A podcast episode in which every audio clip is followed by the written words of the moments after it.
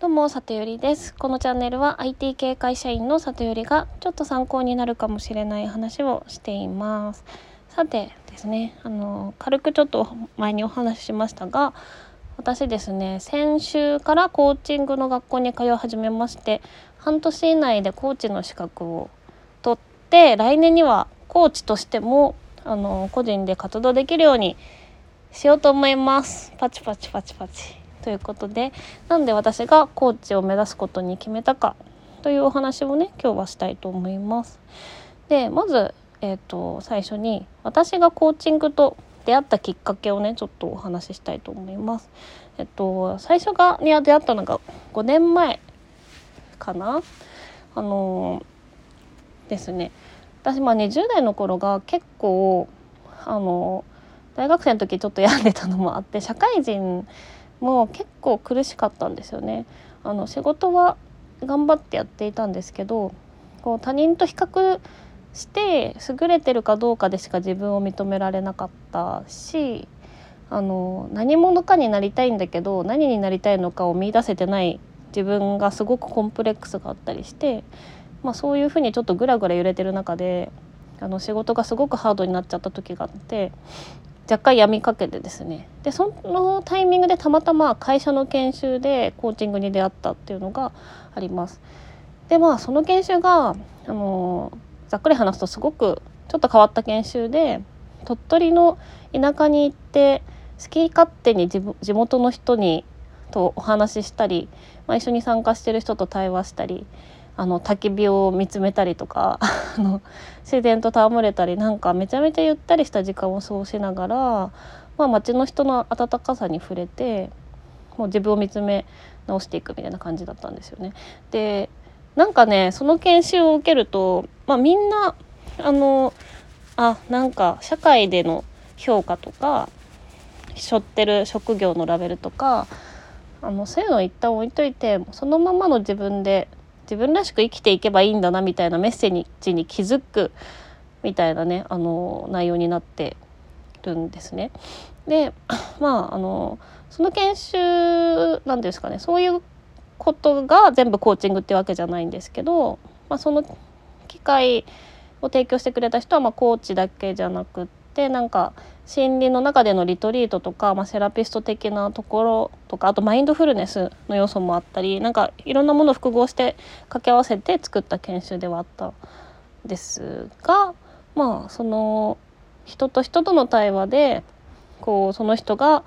あのどうやって生きていくか自分の中で答えを見つけてもらう お手伝いでができるっていうのがコーチだっていうことをねそれで初めて知って。でまあ自分的にもすごく助かった経験だったしそれができたらすごいいいよなって思ったっていうのがありました。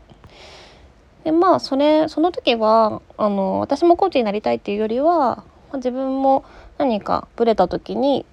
そのコーチっていう存在にあの支援してもらうことができるんだなっていうことを知ったくらいだったんで、まあ、そこから5年くらいかけて徐々にコーチを私もやりたいなっていう思いになってきたっていうところですね。でまあ今回なんであのコーチになるって決めたかっていうとですね理由は3つあります。で1つ目が、まあ、あのノートにとかにもね書いてるんですが私の、えーと、働くテーマがあの良いチームで良いものづくりをしたいっていうのをテーマにしていてなので一緒に働くエンジニアもその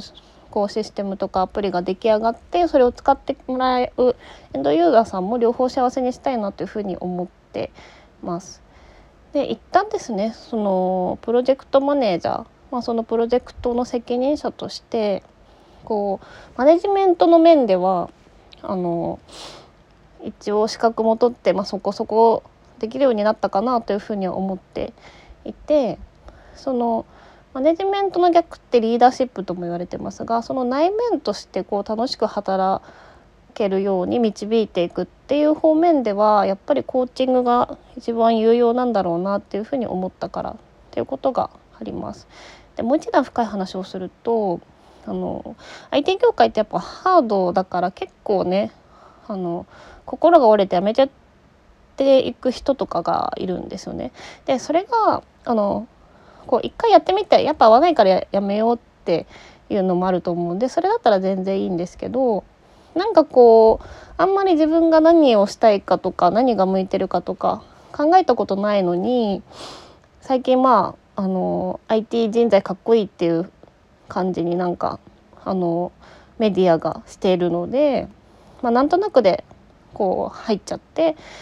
で、まあ、自分の軸もない中ハードなところにいるからなんかなんでここにいるんだっけ？って思って病んじゃうみたいなパターンがすごい多いなっていうふうにあの、まあ、部下というかメンバーとか見てて思います。だからやっぱりまあそのよりハードな場所流されやすい場所にいる人はこう自分の軸って何なんだろうってちゃんと考えないと幸せになれないんじゃないかと思っていてですね。なのであのエンジニアの子たちと対話することでそういうこう自己実現のお手伝いをしたいなって思ったっていうのがあるんですよね。あとはあの、まあ、自分も PM をやっていていろんな PM を見てきたんですけど、まあ、そのメンバーとの面談とかそのモチベートとか本当に苦手な人が多い業界なので、まあ、PM のコーチングとかができたらあの世の中に幸せな IT の現場を増やせるんじゃないかっていうふうにも思ってまあその IT の人たちに向けてこうコーチングで働きかけて、まあ、楽しく働ける人を増やしたいなと思ったからっていうのがはい米の理由です。で2つ目の理由はあの好きなことを仕事にしてみたいと思ったからっていうところがあります。でこうあの去年入ったねその鍵アカウントのコミュニティで好きなことを仕事にしてる人にすごくたくさんあってでこうすごいなと思うと同時に、まあ、勇気ももらったんですよね。だからこうずっと自分が苦しくなく、まあ、むしろ楽しんでずっと情報収集できてるものって何だろうって思うとやっぱり心理学とかコーチとかそういった関連のことはあの楽しんでずっと勉強ができるのとあとは、まあ、今まであの仕事の中でいろんなメンバーと面談とかあのまあコーチまでいかないですけどこう対話の機会とかを作ってきて結構モチベートするのとか私うまいんですよ で言いますけど。なのでなんかチームがいい感じにこう何て言うんですかねあのゴールを目指して頑張れるように、まあ、引っ張っていくっていうのはこう一人ずつちゃんと丁寧に話働働きかけてできてることなので多分好きだし得意な部分ではあるから、まあ、一歩ねあのそこを仕事にしてみたいと思ったからっていうところです。はい、で3つ目の理由がですねあの先日のコーチの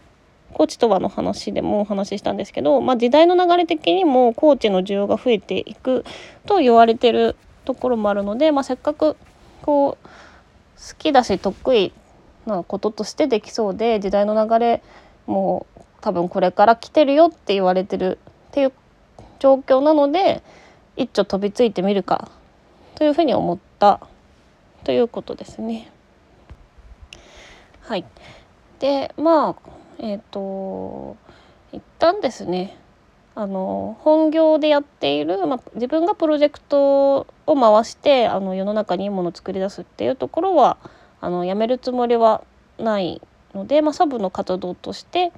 あの、まあ、コーチとして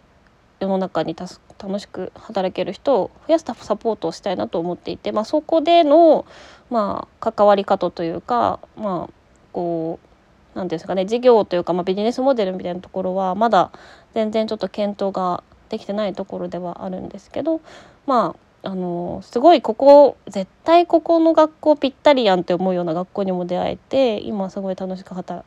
勉強が できてるのでまあそれの活動を通しながらちょっと具体的に考えていきたいと思います。で資格を取る上であのいろいろんな方に実際コーチングをやっ、まあ、コーチできた時間が100時間以上とかなんかそういう資格のハードルがあったりするのでちょっともしこれを聞いてくださってる方でねコーチング受けてみたいみたいなあの方がいらっしゃいましたらちょっとお手伝いをしていただけたりしたらあの嬉しいです。はい、では今日も聞いていただきありがとうございました。じゃあまたね